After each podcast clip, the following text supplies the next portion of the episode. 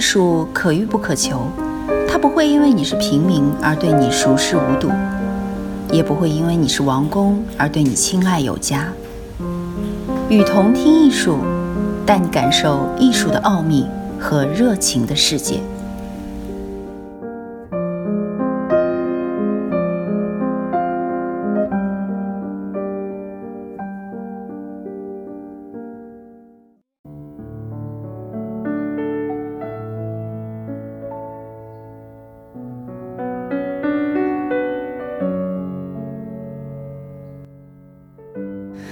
芬尤尔是丹麦的设计大师。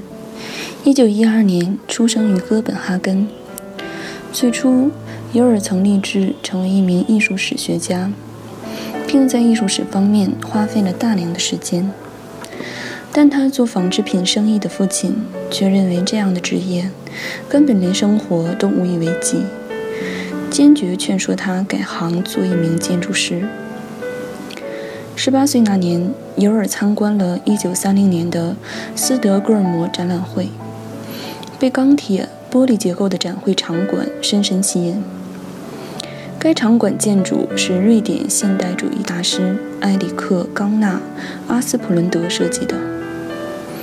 同年，尤尔入学丹麦皇家建筑艺术学院，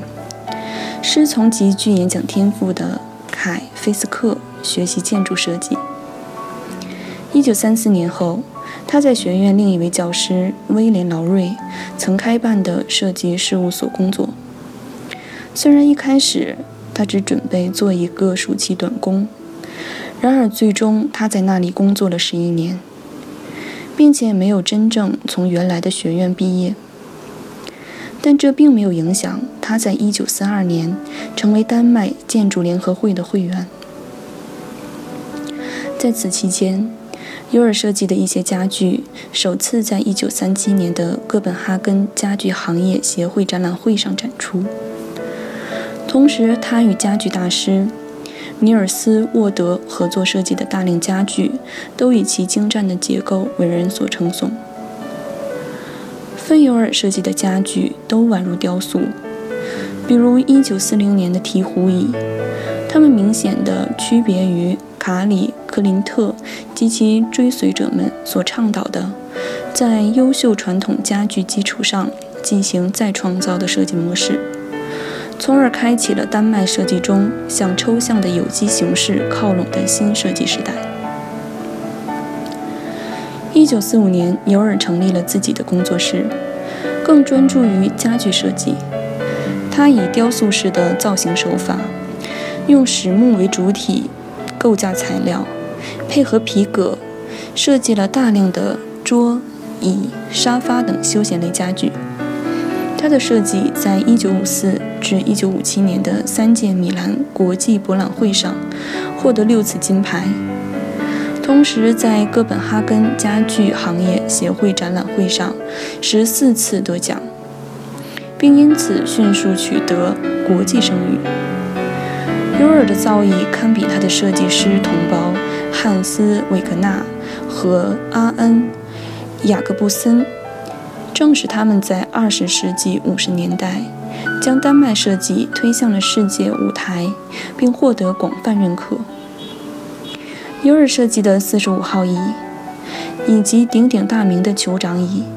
都展现了他在设计技艺上的鬼斧神工和流线美感的艺术感染力。一九四八年的四十八号椅，其背部细节更反映了尤尔的设计受到当代抽象雕塑的影响。尤尔不但发展了相当多的结构技术革新，而且还大力推广柚木的使用，并在丹麦家具设计界掀起了众所周知的柚木风格。除了家具之外，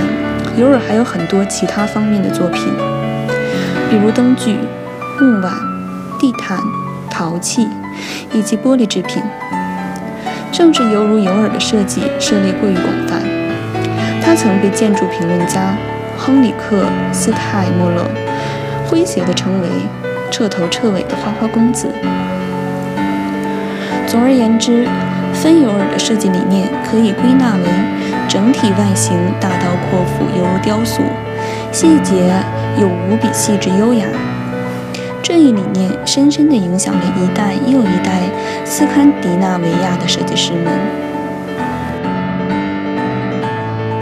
感谢您收听《与同听艺术》，我是主播叶青，我将会为大家朗诵更多艺术相关的文章。如果你有喜欢的文章，也可以发送给我们，我们将把它分享给更多的人。